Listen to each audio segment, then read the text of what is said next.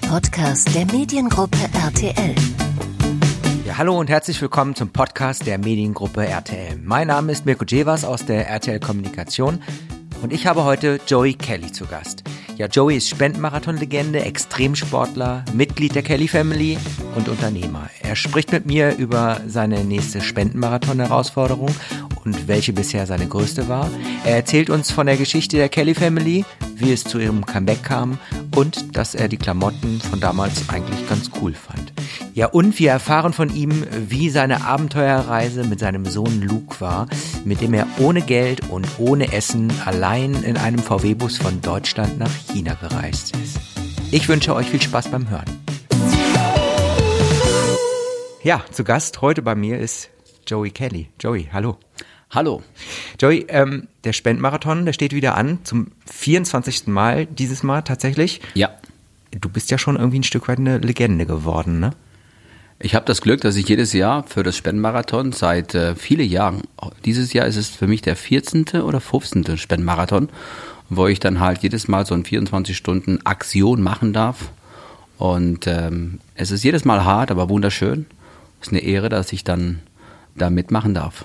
Aber es ist tatsächlich ja irgendwie undenkbar, dass du nicht mehr dabei bist. Also gefühlt bist du irgendwie schon immer dabei.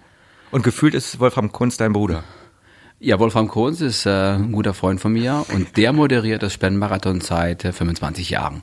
Und jedes Jahr aufs Neue und jedes Jahr mit Vollpower das ganze Team natürlich dahinter. Und ich habe das Glück, seit äh, vielen Jahren halt jedes Jahr am Anfang des Spendenmarathon hatten wir nicht diese 24-Stunden-Aktion, sondern halt die ersten Aktionen waren, genau das erste war, wir sind von Berlin mit dem Fahrrad, mit einem Freund von mir zu zweit, nach Irak geradelt. Damals konnte man noch über die Syrien sind wir gefahren, 600 Kilometer mhm. durch Aleppo und, und Damaskus und alles. Da war ein ganz normales Land und dann in Jordanien und dann an der Grenze von Irak einen Scheck übergeben, wo früher halt so eine Lager war von Menschen, die aus dem Krieg von Irak nach Jordanien geflüchtet sind und äh, das war die erste Aktion. Die war mhm. brutal. Zehn Tage. Äh, es war kalt, weil November ist es auch kalt, auch in der Türkei. Nur in Syrien, Jordanien, da war es warm. Ansonsten war das halt bis dahin unfassbar. Dann ein Jahr später war es Berlin, Köln in ein Studio rein in vier Tagen. Dann Kiel, Köln. Und irgendwann kam die Idee von Wolfram Kunz, ob wir nicht 24 Stunden Aktion machen können im Rahmen von den 24 Stunden. Mhm. Jetzt sprichst du es gerade an, diese beiden Aktionen. Kannst du so rückblickend sagen, welche bisher die, ja, die Aktion war, die dich am meisten gefordert hat? Also die Aktion, die am brutalsten war, war hier in der Zentrale bei RTL 24 Stunden gegen die Rolltreppe laufen. Die war an die erinnere ich mich. Unmenschlich. Also wirklich, ich bin da gestartet, also gegen die Rolltreppe mhm. und nach zwei Stunden dachte ich, nein, das kriegst du niemals hin. Das überlebst du gar nicht. Und irgendwann kam ich in Rhythmus und habe dann einfach ein bisschen abgeschaltet und da 24 Stunden ohne aus der Rolltreppe auszusteigen, hatten wir 50.300 Stufen geschafft, knapp 12.000 Höhenmeter und eine coole Spende von ich glaube 120, 130.000 Euro übergeben. Aber das ist interessant. Also man hat ja bei dir tatsächlich immer das Gefühl, es gibt diesen Moment der Schwäche überhaupt nicht. Also gibt es den doch? Doch. Also ich zweifle auch oft. Und äh, es wird, das Problem ist, dass ähm, jeder denkt, ah, das schafft er, kein Problem. Aber ich werde auch älter. und ähm, ich, momentan habe ich äh, so viel Arbeit, weil wir meine normalen Sachen, die ich tue, und dann halt natürlich auch Kelly Family on top mhm. obendrauf. Mhm. Aber es ist eine Ehre, dass ich dann dieses Jahr wieder starten darf. Wir starten jetzt äh, in ein paar Tagen beim Spellmarathon und diesmal ist es so eine Art Biathlon. Biathlon heißt so ein Scooter, wo man treten muss mit einem Bein, dass man da vorwärts, vorwärts kommt und dann äh, schießt man halt mit Laser so auf Scheiben und wenn man ja nicht gut schießt, dann muss man halt so eine Strafrunde machen. Wenn man gut schießt, dann geht man halt weiter mit dem Scooter, mhm. dann ist man unterwegs und ich freue mich. Die Aktion ist ähm, sehr, sag mal, für, den, für jeden denkbar und seit zum fünften Mal jetzt äh, ist es eine Aktion, wo ich nicht alleine bin. Und die Idee kam auch von Wolfram Kohnt und das Team, dass wir halt quasi ähm, Unternehmen, die sich einkaufen für eine Spende, das heißt Companies, mhm. und dann bringen die ihre Mitarbeiter oder Kunden oder, oder, oder Partnern oder irgendwas und dann machen die da halt quasi im Kreis da 24 Stunden mit und dann gibt's so immer so ein Siegerteam und ich mache immer 24 Stunden, versuche halt so viele ja, Runden wie möglich zu machen. Letztes Jahr hatten wir 24 Stunden Hindernislauf. Mhm. Das waren so 400 Meter und fünf oder sechs Hindernissen und dann 24 Stunden. Und ich habe versucht in den 24 Stunden, habe da zwei Pausen gemacht, einmal elf und einmal elfeinhalb oder zwölf Minuten. Habe ich zweimal geduscht, dass ich dann halt wieder ein bisschen frisch bin, dass äh, ja, dass die Kleider halt äh, gewechselt sind und die Aktion war, war cool, brachte eine Spende von 533.000 Euro. Jahr davor war es 24 äh, Stunden Spinning, 24 Stunden Unterwasserlaufen, 24 Stunden Hochsaal, 24 Stunden Todesrad, 24 Stunden ähm, Laufband, 24 Stunden Catcard, 24 Stunden Surfen war das Coolste. Die Welle, die stehende das war Welle. Wahnsinn. Ja. Die haben hier bei RTL ja. eine riesen Welle gebaut. Die haben da, ich glaube, Wochen. Also ein Riesenbecken, muss man erklären, ne? ein riesiges Becken und da war eine stehende Welle drin. Richtig, mit Druck, ja. mit irgendwelchen Maschinen haben die da halt quasi das Wasser so erzeugt, dass das Wasser halt eine Welle ist. Ja. Und ähm, das war phänomenal. Das war so cool zum Ansehen. Natürlich war das Wasser kalt. Wir hatten Dezember, abends hatten wir 0 Grad aber wir hatten Trockenanzüge an und dann ist man oft natürlich gefallen. Am Anfang bin ich alle 20 Sekunden oder 10 Sekunden runtergefallen. Ich habe für die Aktion trainiert und irgendwann kam man im Rhythmus rein und dann konnte man so ungefähr bis so, bis so 20 Minuten auf, auf dem Surfbrett stehen ohne dass man fällt und irgendwann ist man halt unkonzentriert und dann kommt die Welle ein bisschen anders und dann zack, ist man im Boden, dann steht mir wieder auf, man macht es wieder. Also es äh, alle Aktionen waren, also die, die, die, die, die Aber ganz kurz, das setzt aber voraus, dass du ja surfen kannst, logischerweise. Ja, ich, ich konnte nicht. Also die Idee kam auch wieder von das Team von Spendenmarathon und ich sagte, ich kann nicht surfen, aber ich probiere es. Und dann bin ich, bei Hamburg gibt es halt so eine Welle und dann habe ich da trainiert und nach ein paar Stunden konnte ich so 20, 30 Sekunden stehen und habe dann ein Video geschickt und der Wolfram sagte, super, du kannst das. Und dann ähm, habe ich das ein bisschen mehr trainiert. Soll er doch mit draufkommen?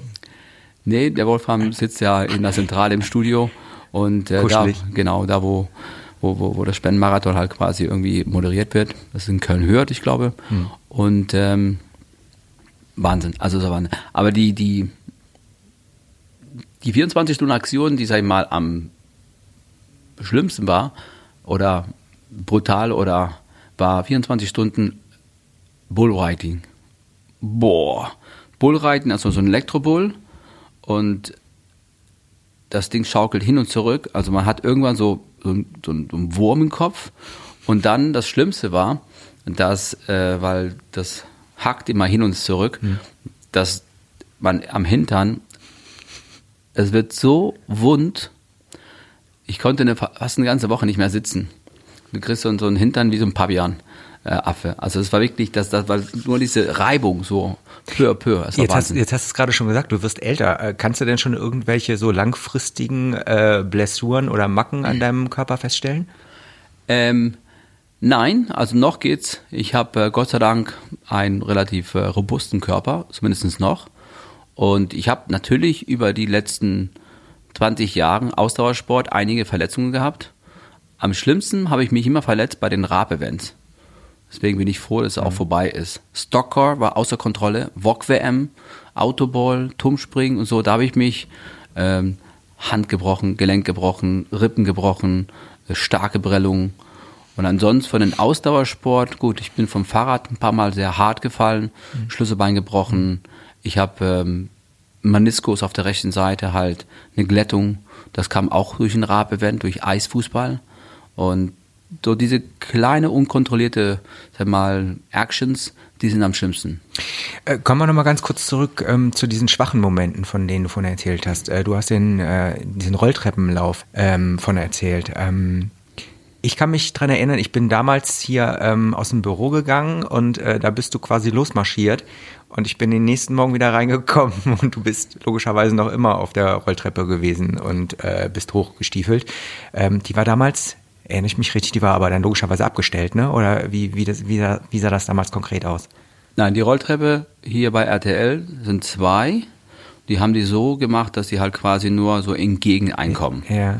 Das heißt, äh, ich laufe gegen die Rolltreppe und äh, die läuft die ganze Zeit. So war es, genau. So war und das. du warst immer, ja, ja, okay. Genau, also ich laufe dann quasi gegen die Rolltreppe, das heißt so eine Art Stepper. Mhm. So ein Stepper, die halt quasi nie aufhört. Und äh, dann ist man so in. Aber so, hohe Stufen. Genau, die Stufen sind 23 Zentimeter anstatt 17. Und diese 5 Zentimeter größer, und ich bin ja nicht der Größte, ist es irgendwie eine Bewegung, der ungewohnt ist. Da muss man den Bein immer quasi höher äh, bringen. Und dann darf man auch keine großen Fehler machen, weil diese Stahltreppen, die sind ganz schön böse. Wenn du da irgendwie flach fällst, da kannst du dich auch schon wehtun. Aber ich habe ein gutes Team, der mich immer versorgt und pflegt und, und hilft und was zu trinken gibt. Und ich habe mich selbst gewundert, dass es dann halt geklappt hat, ohne auszusteigen, 24 Stunden gegen die Rolltreppe zu machen. Aber ich mache es nie wieder. Never. Und wenn ich hier komme bei RTL, ne, ich laufe immer nur die Stufen.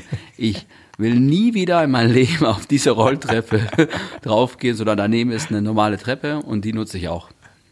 Aber du hast diese schwachen Momente vorhin angesprochen. Also äh, kann man überspitzt sagen, dass es tatsächlich auch Momente äh, gab, in denen du über Aufgabe nachgedacht hast? Ja, es kommt ständig. Also jedes Ultramarathon, jeden Challenge, äh, da zweifelt man.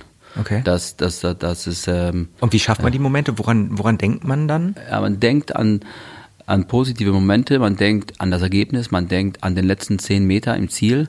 Also man zehrt quasi von, von, von was Positives, was, was Gutes, von ja, die Freude, der Erfolg, ähm, das Stolzsein danach, dass man halt irgendwie es doch gepackt hat und dann geht man halt und dann kommt man aus dem Tal so ein bisschen raus.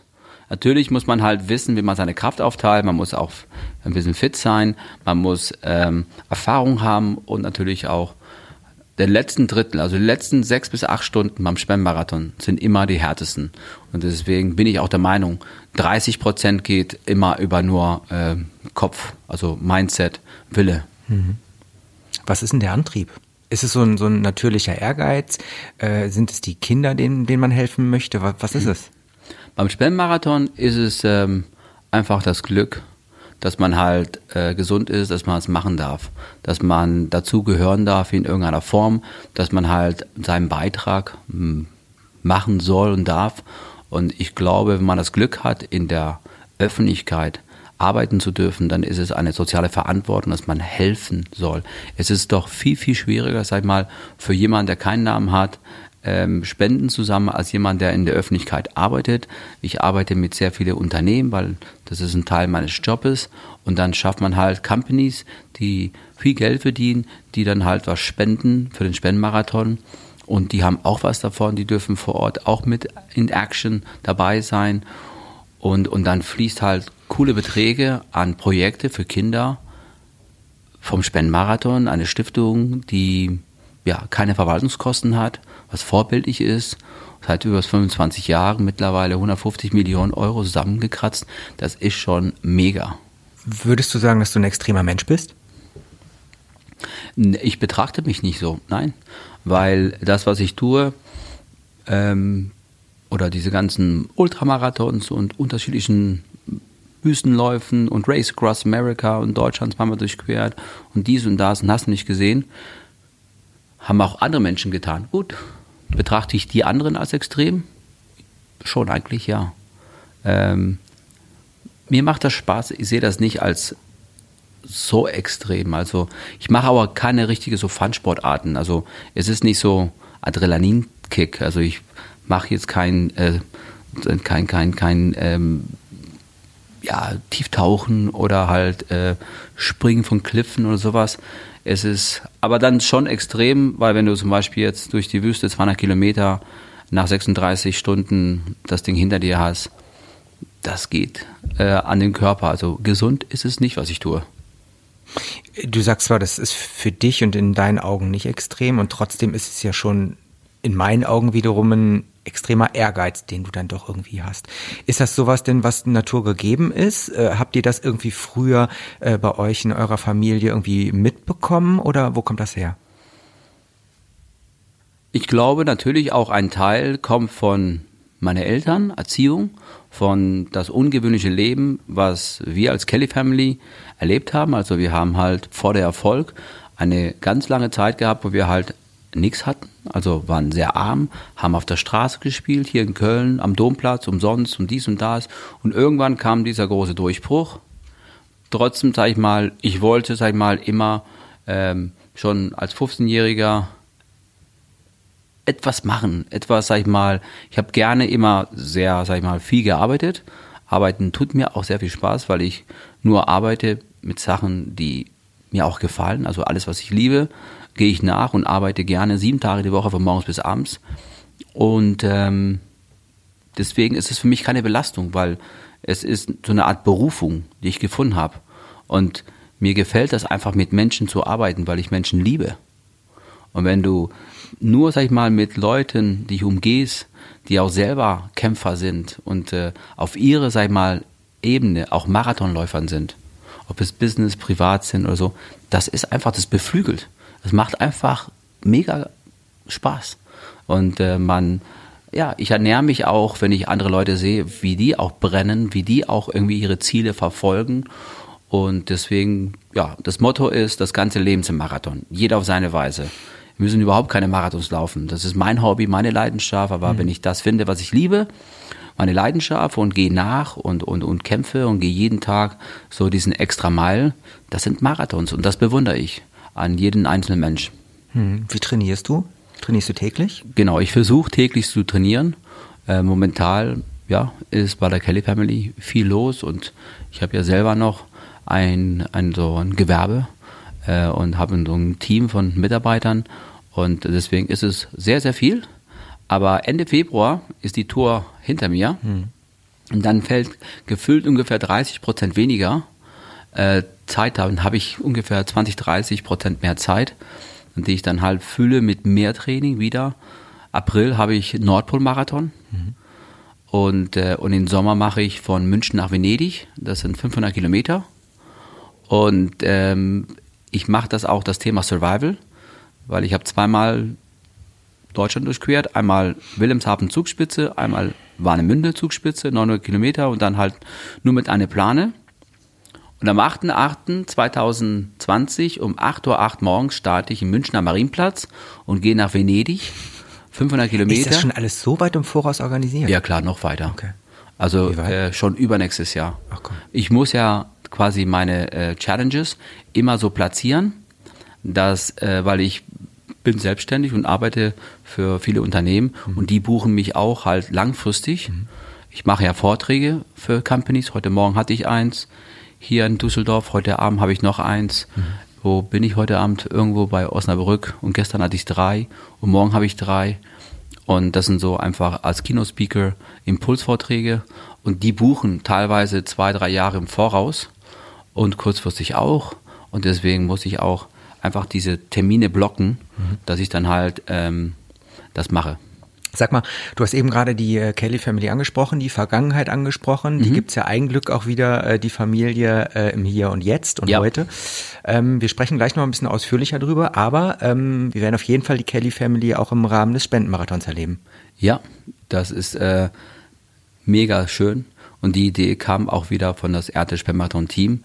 Und zwar, wir haben die Ehre als Band, dass das Theme-Song äh, quasi halt zum Spendenmarathon eine Kelly Family Song ist, dann äh, ist es auch so, dass am 22. November, an dem Abend, wo der Spendenmarathon endet, äh, also um 18.30 Uhr ist der letzte Gong meistens und dann gibt es eine Summe und dann habe ich eine Stunde Pause und dann fängt das erste Konzert der Kelly Family in der Köln Arena, was zufällig hier nur ein paar Meter von hier ist.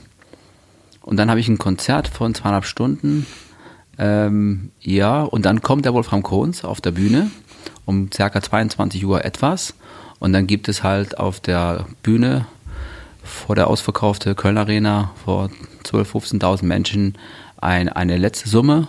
Und das wird dann halt von RTL gefilmt. Und da gibt es halt äh, irgendwie dann ein Posting, wo dann der letzte Zahl halt gegeben ist, was das Spendenmarathon dieses Jahr gebracht hat. Ihr passt vor euch. Ja, ich weiß. Ich habe sowas früher oft gemacht, Marathon und abends Konzert und sogar zweimal Ironman mhm. und dann abends Konzert. Und dann habe ich den Angelo, weil der macht die Konzerte. Ich habe gesagt, Angelo, können wir nicht die Köln Arena halt irgendwie, also vor dem Vorverkauf, auf einen anderen Tag äh, irgendwie platzieren. Sagte Joy, du redest seit 20 Jahren über No Limits. Also, lebe es. ich sag ja, er aber er okay. Und dann kill ich mich ja 24 Stunden. Es ist eine riesen Ehre. Also es, es ist äh, und dann habe ich genau eine Stunde Zeit und dann fängt die Köln Arena Konzert. Und das Problem ist, dass, ähm, weil dieses Jahr ist es ein besonderes, sag ich mal, ähm, Programm. Und äh, in dem Programm bin ich, ich habe geguckt, Angelo, warum bin ich so oft drin? Schmeiß doch meine Songs raus. Das geht nicht. Das ist das Albumprogramm. No Limits.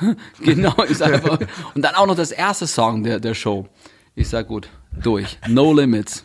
Sag mal, apropos No Limits. Hm. Ähm, ich habe gelesen, du hast mit deinem Sohn jetzt auch äh, eine Tour gemacht, Mhm. eine ziemlich extreme Tour. Ne? Was habt ihr gemacht? Wir sind gestartet in Berlin mit den alten Autos, einen alten VW-Bus, ein T1 1967, die ganz alten, den habe ich gekauft vor einem Jahr für nur 15.000 Euro. Äh, total kaputt, aber ich habe den Motor repariert, Getriebe, Bremsen. Selber? Und, äh, zum Teil schon, ja. Okay. Und dann habe ich noch äh, quasi halt eine Werkstatt, die dann gewisse Sachen gemacht hat und so halb halb. Und ähm, und dann sind wir gestartet. Aber die Karosserie habe ich genauso vergammelt gelassen, so vintage, so verrostet und, und, und irgendwie nicht. Weil für den Vorhaben ähm, habe ich sehr viel Mitleid gebraucht und wollte die Karosserie nicht ähm, lackieren. Und dann bin ich gestartet mit Luke, mein älterer Sohn, der ist 19, der hat auch Vorschein. Wir sind gestartet in Berlin am 15.07. Wir sind gestartet ohne Geld, ohne Sprit und nichts zu essen. Und dann hatten Wie ohne wir Sprit? ja, genau. Also der Tank war vielleicht halb voll. Der Ah. Tank ist sowieso nur äh, 40 Liter. Ganz kleines Tank. Und da war, ich sag mal, gefühlt 10, 20 Liter vielleicht noch drin. Hm. Vielleicht auch mehr oder weniger. Und sind gestartet quasi mit nix, nur unsere Klamotten. Mhm. Ähm, und wir hatten ein Ziel und der Ziel war Peking. Und wir waren nach 27 Tage im Ziel. Zehn Länder, 13.000 Kilometer. Wir sind einen Schnitt von 63 km/h gefahren. Ich habe so eine Navi gehabt. Und es war Bombe. Es war der absolute Burner. Und ich habe es vorhin erzählt. Es war so cool, dass übernächstes Jahr Genau vorhin, man muss dazu sagen, wir hatten uns Richtig. kurz schon mal unterhalten. Genau. In eineinhalb Jahren starte ich im Sommer in Alaska und fahre die komplette Panamericana und äh, auch mit meinem Sohn wieder. Und, Und der zweite auch. Mhm. kommt auch, der Leon. Der ist jetzt äh, fast sechsten, dann ist er schon seine fast achtsten. Mhm. Und dann starten wir zu dritt, ohne Money, ohne Kreditkarte, von Alaska bis nach Feuerland. Männertour. Das wird der Wahnsinn, wirklich. Schweißt das zusammen schon? Ne? Der Schweiß, natürlich. Weil es geht ja, wir müssen alle kämpfen zusammen, Mhm. halt quasi Nahrung schaffen. Ähm, wir müssen Menschen kennenlernen. Es ist natürlich, wenn wir Geld mitnehmen würden, äh, wäre das halt mal ja, viel, viel einfacher. Mhm. Und so viel Geld braucht man gar nicht. Weil erstens ist zum Beispiel der Sprit in Polen, in Russland, in China, in der Mongolei äh, nicht mal die Hälfte wie hier. Das heißt, ich, wir haben insgesamt gebraucht für die ganze Tour von Berlin nach Peking 1700 Euro. Aber wie genau äh, kommt ihr an das Geld? Genau. Habt ihr zwischendurch gesungen oder was? Nein. Ähm, ich habe ein Konzept, der halt funktioniert. Und das habe ich schon vor fünf, sechs Jahren gemacht. Und das ging vom LA bis New York.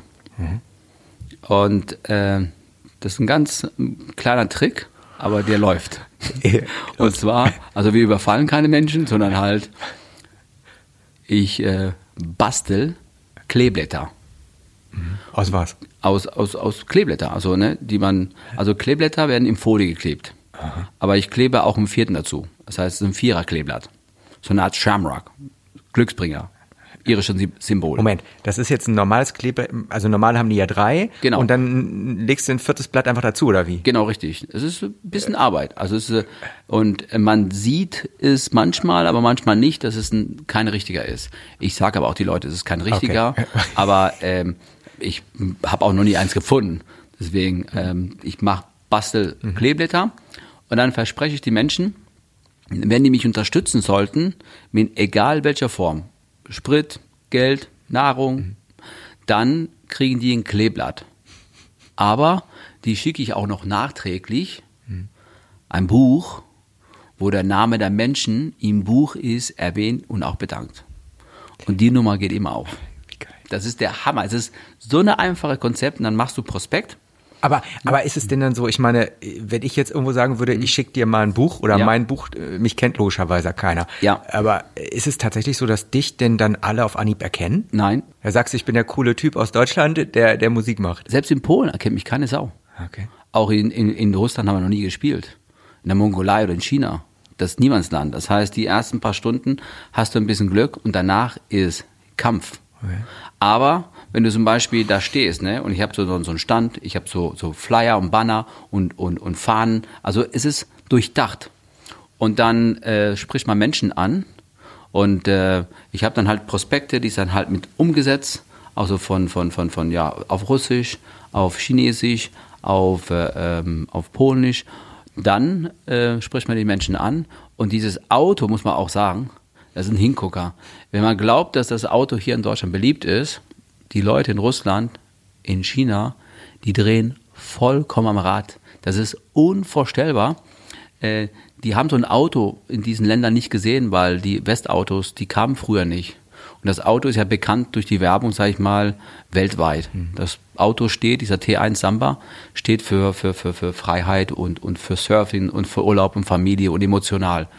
Und allein das Auto selber ist ein Magnet. Und dann redest du mit den Leuten und gefühlt von zehn, die du ansprichst, helfen zwölf.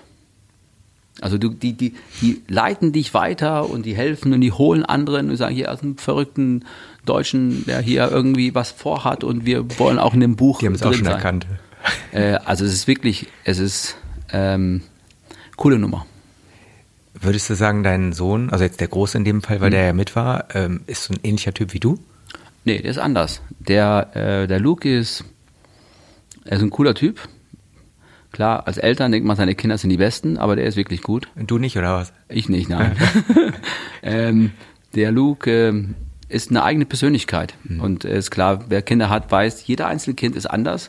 Und das ist das Schöne auch. Und ähm, mit Luke, wir haben in diesen vier Wochen im Auto äh, kaum gesprochen, weil du kannst im Auto gar nicht reden, wenn das Auto läuft, weil der Motor so laut ist, weil die Autos, die alten Autos sind ja nicht isoliert, also da brumm, brrr, ne? und das ist und dann fährt man halt durch diese nicht besonders gute Straßen, zum Teil katastrophale Straßen, wirklich nur so ein Matschweg und aber die Situation, die die die es war der Hammer. Also im Ziel, ein paar Tage später habe ich dann Luke gefragt, Luke, in zwei Jahren mache ich Alaska bis Feuerland. Willst du mitkommen? Sagt er, danke, dass du an mich denkst. Das wäre eine einmalige Chance. Ich sage, ich mache es auch nur einmal. Das heißt, wenn du mitkommst, würde ich mich freuen. Dann machen wir es zu dritt. Du, Leon und ich, wir sind dabei. Ne? Geil. Also klar, es ist tough. Wir haben null Komfort. Im Auto ist kein Klo. Alles Outdoor. Ähm, und, und, und wir haben hinten auch kein Bett. Ich habe nur Bretter mit einer Matratze und jeder einen Schlafsack und fertig. Also es ist wirklich rustikal. Abend Aber das ist das. Coole. Super. Das ist so mega, du machst die Tür auf oder schläfst einfach am Rand irgendwo an einem Parkplatz oder an einem See oder wo es halt irgendwie passt. Man muss sich jeden Tag neu arrangieren. Joey, kommen wir mal, ähm, ja, zu deiner Vergangenheit nochmal ähm, und zur Kelly Family. Du hast es vorhin schon angesprochen. Es war anfänglich tatsächlich echt eine harte Zeit. Ne? Das fing ja damals an, so 74 bis 78. Ja. Das war so die Zeit der Straßenmusik. Ne? Ja. Also ähm, man muss ja schon sagen, wenn man das jetzt alles mal so verfolgt, bis heute mit allen Höhen und Tiefen, das war schon echt eine irre Zeit. Ja, also es fing 76 an, aus Zufall. Wir waren in Italien und dann hatten wir kein Geld mehr. Wir sind ausgeraubt worden. Musik war Teil der Erziehung. Mein Vater sagte, okay, kein Money, dann machen wir Musik auf der Straße. Und dann haben wir angefangen, auf der Straße zu spielen. Davon haben wir uns dann ernährt. Das ging bis 79. Dann kam so ein Zwischenerfolg zwischen 79 und 81. Da hatten wir ein kleines Plattenvertrag mit Polydor. Die Platte lief auch, aber wir haben kein Geld verdient. Und ähm, wir haben immer noch im Bus gelebt, also Kelly Family, London Bus. Dann der zweite Platte war ein Riesenflop und der dritte Single war ein totaler Flop. Und dann waren wir quasi wieder auf der Straße. Dann ging es von 81, dann ist noch unsere Mutter gestorben, ganz jung, und mein Vater ist alleinerziehend geblieben. Dann ging es bis 93, wieder auf der Straße, nochmal. äh, 12, 13 Jahren. Und dann kam 94 das Album Over the Hump und der ging durch die Decke. Das war äh, Ausnahmezustand. Und dann ging es von der Straße auf die ganz große Bühne. Und das ging dann halt so bis 2003, 2004. Und dann war auch wieder alles aus. Also, also in eine Karriere so unten, oben, unten, wieder hoch und dann wieder runter und jetzt wieder oben. Also dreimal oben mhm. und bald viermal unten wahrscheinlich. Und jetzt so rückblickend, also war das jetzt als, als Kinder es war sicherlich nicht immer leicht, bestimmt nicht, mhm. gerade wenn man eben unten war. Ja. Ähm, aber auch wenn man dann nachher oben war, als dann diese Zeit in den 90ern begann, die Zeit war doch bestimmt nicht immer leicht, oder? Also die Zeit unten, muss ich sagen, war die schönste Zeit. Ach. Ich hatte als Kind, sag ich mal, ähm, keine Sorgen. Mhm. Und zu essen hatten wir immer. Und wir waren zusammen und wir waren glücklich. Meine Eltern haben wirklich sich äh, für uns geopfert. Meine Mutter sowieso, mein Vater auch. Deswegen, ich hatte die coolste Kindheit, die man sich vorstellen kann. Das war wie äh, jeden Tag äh, Phantasialand. Reisen mit dem Bus, spielen. Als Musiker, als Kelly Family, wie wir aufgebaut haben und gespielt haben, als wir klein waren, da waren immer Menschen, die mhm. waren einfach fasziniert. Wow, Wahnsinn. Eine große Familie, die singt auf der Straße. Und die kommen aus Irland und die reist mit dem Bus. Und dann leben die auf dem Hausboot. Also total alles nur crazy und, mhm. und, und anders. Das Aber hatte man, hattet ihr auch Freunde? Wahrscheinlich weniger, ne? Wahrscheinlich waren es die Geschwister, die dann die Freunde waren. Das ist richtig. Also wir hatten, wir haben aber immer wieder so eine Zentrale gehabt. Wir haben zum Beispiel in Köln hm. hier eine Zeit lang damals äh, 79 gelebt oder 78 mit Circus Roncalli, hm. Bernhard Paul. Hm. Das heißt, in Winterquartiers, bei dem natürlich genial. Da hast du dann andere Artisten, die auch Kinder haben und hinter die Kulissen und früher äh, hat Roncalli noch Löwen gehabt und da waren die Affen und da waren halt die Kinder von den Artisten und das war das war mega. Und dann haben wir immer wieder so Stationen gehabt, wo wir von einer Zentrale halt quasi in den Land gespielt haben. Da hatten wir immer Freundschaften. Mhm. Du hast aber keine Freundschaft, sag ich mal, lang halten können, weil wir Musiker sind und Musiker reisen halt quasi zu anderen Ländern. Ich hatte aber das Glück, dass ich mein ähm, Bruder Jimmy, der eineinhalb Jahre älter ist wie ich. Also wir waren quasi, wir sind zusammen genau die Zeit aufgewachsen. Wir waren eine Einheit. Wir waren zusammen Best Friends und zu zweit waren wir wie zehn. Wir waren stark, wir haben uns blind verstanden, immer. Und äh, bei den anderen, ja, unterschiedlich. Manche haben sich vielleicht einsam gefühlt und anderen halt quasi nicht. Aber wir waren zumindest immer zehn Geschwistern und mehr. Und dann der Volk kam 93, 94, da 94. war ich 22, ne? Mhm. Und dann waren die Kellys halt quasi in RTL, in der Bravo, überall. Also es, waren, es war Maximum Erfolg. Man konnte äh, sich auf der Straße fast nicht frei bewegen. Ich wieder schon. Ich war nicht Fokus, ich war nicht in der Bravo, mhm. der Angelo oder Paddy. Ich war mehr quasi einer von, von vielen. Deswegen war es für mich viel, viel einfacher.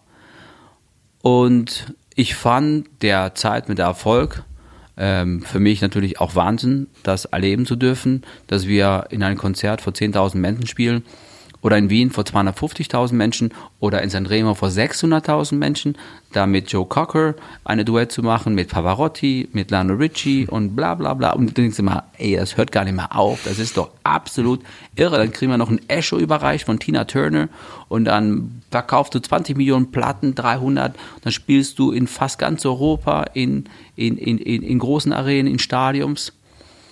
Und äh, klar, dieser Extremerfolg für ein junger Mensch ist sehr gefährlich, weil ja, die Aufmerksamkeit ist auch enorm. Die Menschen halt quasi laufen hinterher. Du denkst, es, es kann sehr schnell passieren, dass du denkst, du bist was Besseres, als du eigentlich bist und bist eigentlich nur genauso ein Mensch wie jeder andere. Zwei Sachen haben ja, Aber wie war denn das? Ich meine, ja. seid ihr noch einigermaßen bodenständig dabei geblieben oder? oder? Nicht alle. Nee? Nicht alle. Ich schon. Den Namen. ähm, ich, bin, ich bin am Boden geblieben, behaupte ich einfach. Zwei Gründe. Erstens hat mich der Marathon gerettet. Also keiner äh, läuft im Marathon, weil der Popstar ist. Das heißt, du musst trainieren und du musst laufen und mhm. musst dich quälen und ankommen. Mhm. Das heißt, das hat mich Bodenständigkeit gegeben und auch Halt. Deswegen der Marathon und Triathlon war cool. Und die Marathonläufer oder Triathleten, das ist keine 1 zu 1 Kelly Family Zielgruppe, eigentlich gar nicht.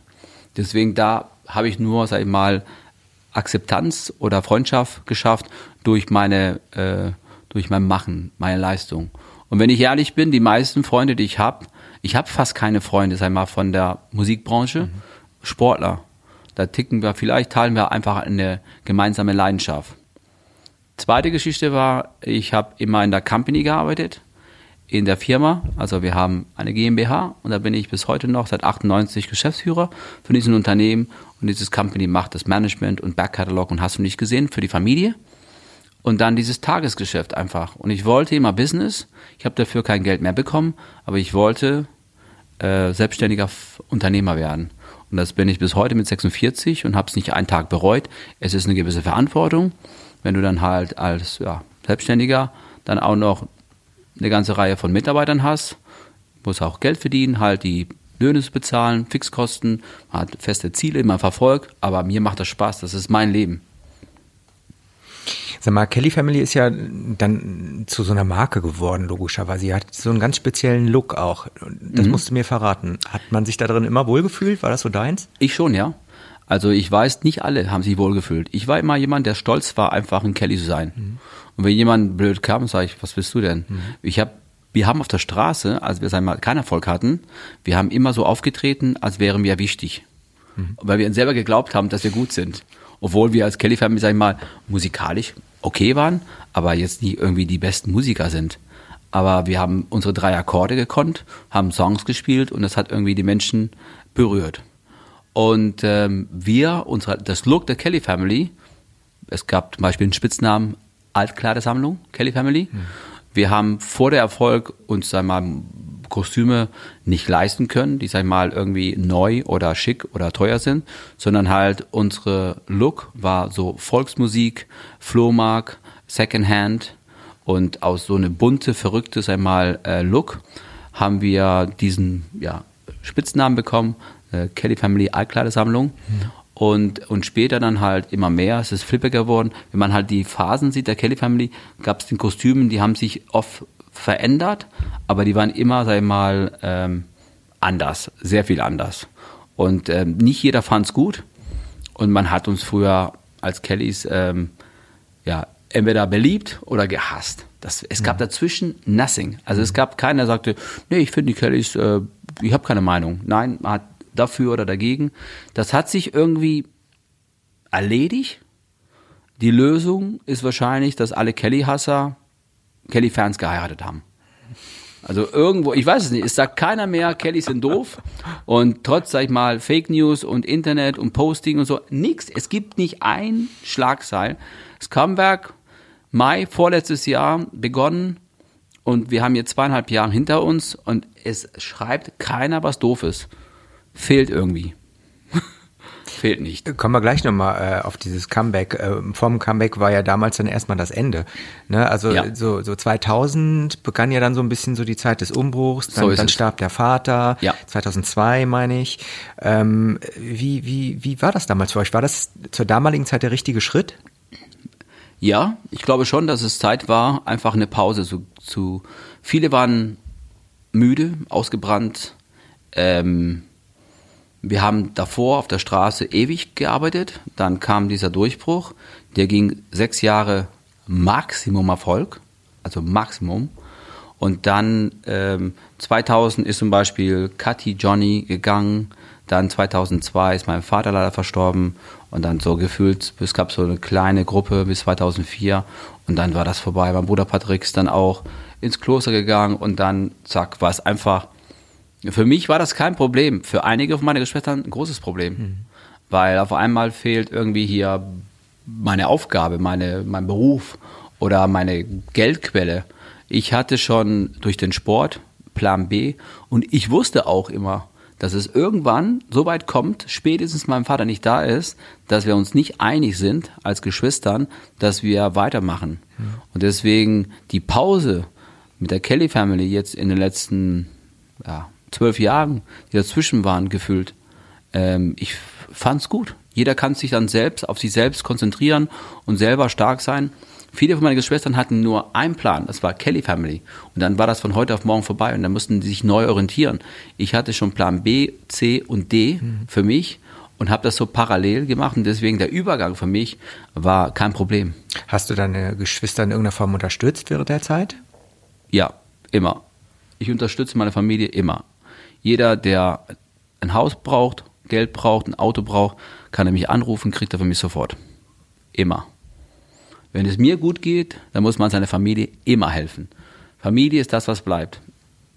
Ich habe Geschwistern geholfen, die mich oft irgendwie im Arsch getreten haben und und und. Ich mache es aus Prinzip, weil meine Eltern mich so erzogen haben, dass ich einfach gehört. 2017, dann das Comeback. Äh, damit konnte man nicht wirklich rechnen, oder? Dass Nein. das wieder so funktioniert? Niemals. Also ich war derjenige, der sagte, Angelo, bist du crazy? Westfalenhalle, Dortmund? Da, Da- die, also die ursprüngliche Idee kam von Angelo. Ähm, ja, die ursprüngliche Idee war so, es gibt einen Anwalt, äh, ich arbeite mit ihm seit 20 Jahren, ist ein Medienanwalt. Und der rief mich an und sagt, Joy, es ist Boris, lass uns mal, äh, kriegen wir das hin? Comeback, Kelly Family, so? Ich sage, wow, wow, wow, sehr schwierig. Ich sage aber, äh, der Schlüsselmann ist Angelo. Weil der Angelo ist der Jüngste und der versteht sich ganz gut mit den meisten weil er hat ja nicht wie ich so verbrannte Erde. Ne? Und ähm, ich sag, Boris, du kommst zu mir nach Hause und ich bestelle den Angelo von Irland und dann sitzen wir uns zusammen hin. Dann kam der Angelo, fünf Stunden Meeting und dann begann das. Ich verstehe mich auch ganz gut mit anderen. So habe ich dann halt diejenigen, die ich gut kann, Feuer irgendwie hier gegeben, Angelo. Und dann irgendwie nach ungefähr über ein Jahr war das soweit, dass wir sagen, okay, wir versuchen es. Und dann hat Angelo quasi, ähm, Boris halt quasi die, die, die, die Leitung genommen und ich habe mich zurückgezogen. Und so ist es entstanden. Man hat mich gefragt, ich habe gesagt, pass mal auf, der Schlüsselmann ist Angelo, wir machen ein Meeting. Und dann gab es den ersten Termin. So schauen, ob jemand kommt. Und Angelo sagte, Westfalenhalle. Ich sage, ja, Westfalenhalle war klar, ein Hotspot für die Kellys, aber die ist so groß. Ich sage, Angelo, besser Krugerhalle, Essen, da passen so 7.000, 9.000. Die kriegst du aber auch mit 1.000 voll, da gibt es so, so Wände und Vorhänge. Und dann, weil wenn eine Halle mit 2.000 voll ist und da passen 9.000, dann ist na, die Stimmung total im Keller. Und äh, der hat sich durchgesetzt. Und ich wusste, ich habe immer Plan B, wenn es das nicht voll kriegen, dann rufe ich meine ganzen Laufer rein und stopfen wir das irgendwie voll oder, oder wie auch immer. Und, und dann ging der Vorverkauf und durch der digitale Welt hat sich die Musikbranche stark verändert. Man ist in Dialog mit Menschen, die einen mögen. Und dann ist das Konzert im Vorverkauf gegangen. Ich war laufen äh, und dann kam ein Anruf, um 10 Uhr fing der Vorverkauf, kam ein Anruf um acht Minuten nach, nach 10. Ich, hallo, wer ist da? Joy, ich bin's, äh, Martin. Ich krieg keine Karten. Ich sag, äh, ja, weil du kriegst keine Karten. Kannst du mich auf die Gästeliste setzen? Ich sag, ey, warte mal. Der Vorverkauf hat doch vor acht Minuten angefangen. Wir haben acht um 10 Uhr jetzt. Ich sagte, es ist weg. Dann rief mein Bruder Anjo zwei Minuten später an und sagt, Joy, das Konzert ist weg. Also das Konzert war ausverkauft in 17 Minuten. Und wir dachten, abgefahren. Wahnsinn, wie geht das? Dann es war geplant ein Konzert mit zwei Optionen. Der zweite war, war ausverkauft in 30 Minuten, der dritte war ausverkauft innerhalb von ein, zwei Stunden. Und dann hat man da so knapp 40.000 Menschen und fragt sich Wahnsinn. Und dann kommt eine Platte raus. Die Platte geht von 0 auf 1. Verkauft sich in Deutschland 500.000 Einheiten in einer Zeit, wo man überhaupt keine CDs verkauft. Dann äh, eine Tour. Ähm, 500.000 Menschen in sieben Ländern. Wupp, alles weg. Äh, und jetzt das ganze Wahnsinn weiter. Verrückt. Ich habe damit niemals gerechnet. Ja, und das Album We Got Love hat dann ja auch super funktioniert. Ja, es hat sich ähm, in Deutschland sind jetzt bei 500.000 Einheiten und jetzt bald äh, bei dreifach Platin. Und, Und- jetzt das aktuelle Album. Aktuelle Album, äh, 25 Years Later, ist jetzt in den Charts von 0 auf 2 äh, diese Woche oder letzte Woche. Und, und ich bin gespannt, wie das sich verkauft, aber der Kritik ist von den Fans bis jetzt ganz gut. Die finden das Album gut. Ich finde das Album auch sehr gut. Hat Anjo produziert, hat einen Top-Job gemacht und ähm, es, es läuft. Es läuft alles und es ist äh, ganz schon verrückt. Joey, ähm, ich würde gerne noch so zwei, drei Stunden mit dir, mit dir quatschen. äh, eine Geschichte habe ich aber noch. Ich habe es gesehen, ich habe es gelesen. Du hattest ein, äh, oder ich sag mal anders, du hast auch einen gewissen Bezug zu Rammstein. Ja. Till Lindemann. Ihr habt ein Projekt gehabt. Was Ja. war das? Ähm, vor zweieinhalb Jahren haben wir in Alaska äh, den Yukon runtergepaddelt. Äh, Yukon ist der große Fluss, der startet in Im Kanu. Kanada. Im Kanu. Im Kanu, im kanadischen Kajak. Und da sind wir dann äh, fast 500 Kilometer zusammen gepaddelt. Und dieses, dieses Gebiet in Yukon, wo wir gepaddelt sind, das ist so, äh, da gibt es keine Straßen. Das ist äh, Grizzlyland. Das ist wirklich die, die Bären und das ganze volle Programm, das ist Naturschutzgebiet. Das sind hunderte von Kilometern und dann fährt man halt diesen, dieser große Fluss, der ist äh, doppelt so breit wie, wie, wie der Rhein und, und äh, viel mehr Wasser. Da kommt das ganze, sag mal, äh, Wasser aus Kanada und geht dann halt bis zum Meer raus. Aber äh, wenn, wenn man euch beide jetzt erstmal sieht, also ihr seid auf eure Art irgendwie beide extrem. Ähm, er provoziert natürlich auch gerne mal oder hat äh, auch immer gerne provoziert. Wo, woher kennt ihr euch? Also ihr wirkt trotzdem relativ ungleich. Ich bin Fan von, von Rammstein. Okay. Und wo habt ihr euch kennengelernt? Ähm, früher, vor 20 Jahren, da gab es die Bravo Super Show. Da haben wir als Kellys immer so ein Otto bekommen. Und äh, Ra Rammstein hatte damals mit ihrem ersten äh, großen Album ähm, Ein Mensch brennt, Rammstein, halt den, den Durchbruch. Dann haben die halt für den, ja, Kategorie, äh, Kat Kategorie äh, Heavy Metal die Otto bekommen. Und ich äh, wollte Foto mit Rammstein machen. Und äh, die wollten das nicht. Und äh, aber ich bin als Fan auch ein Marathonläufer. Und dann haben wir, habe ich das hinbekommen und dann habe ich dann halt äh, gequatscht mit äh, mit äh, und äh, doch die Parallelen sind ein bisschen schon da. Ich meine, das Musik ist ja etwas anders, äh, Kelly Family und Rammstein, aber äh, Till ist äh, ursprünglich ein Profisportler. Der war Okay, ja früher ähm, Schwimmer. Okay. Der war ja äh, Europameister und äh, Olympionit, also DDR-Kader, richtiger Spitzensportler. Und, äh, und da, da sind die Parallelen halt wieder, ne? Sport und Musik. Und der ist heute noch äh, super fit. Also der ist, äh, der, ja genau, der kommt vom Leistungssport. Okay, wie, wie kam es dann zu der Idee, mit dem Kanu auf dem äh, Yukon runter zu paddeln? Ähm, das war, ich glaube, meins oder seine Idee, ich weiß es nicht mehr. Ähm, ich hatte vorgeschlagen Kanada, der hatte vorgeschlagen Russland. Ich kannte, sag ich mal, den Yukon ganz gut, weil ich schon einige Mal in Alaska und in Kanada den State Yukon. Und äh, da habe ich äh, das vorgeschlagen und der war sofort dafür. Und dann sind wir hochgeflogen und äh, haben das gemacht und das war großartig. Joey, du bist ein spannender Kerl. ich danke dir für das Gespräch. Ich bedanke mich. Ich äh, wünsche dir ja ganz viel Spaß und ganz viel Erfolg beim Spendenmarathon und häng dich ordentlich ins Zeug, dass die äh, Kinder davon profitieren. Danke. Ich, Ich freue mich sehr. Schauen Sie rein, spenden Sie was, helfen Sie bitte auch mit. Dankeschön. Danke, tschüss. Danke, tschüss.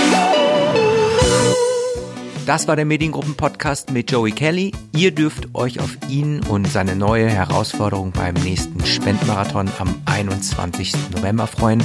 Lasst es euch gut gehen und vergesst das Abonnieren bei AudioNow, Spotify und iTunes nicht. Ich sage Tschüss und bis bald. Das war der Podcast der Mediengruppe RTL.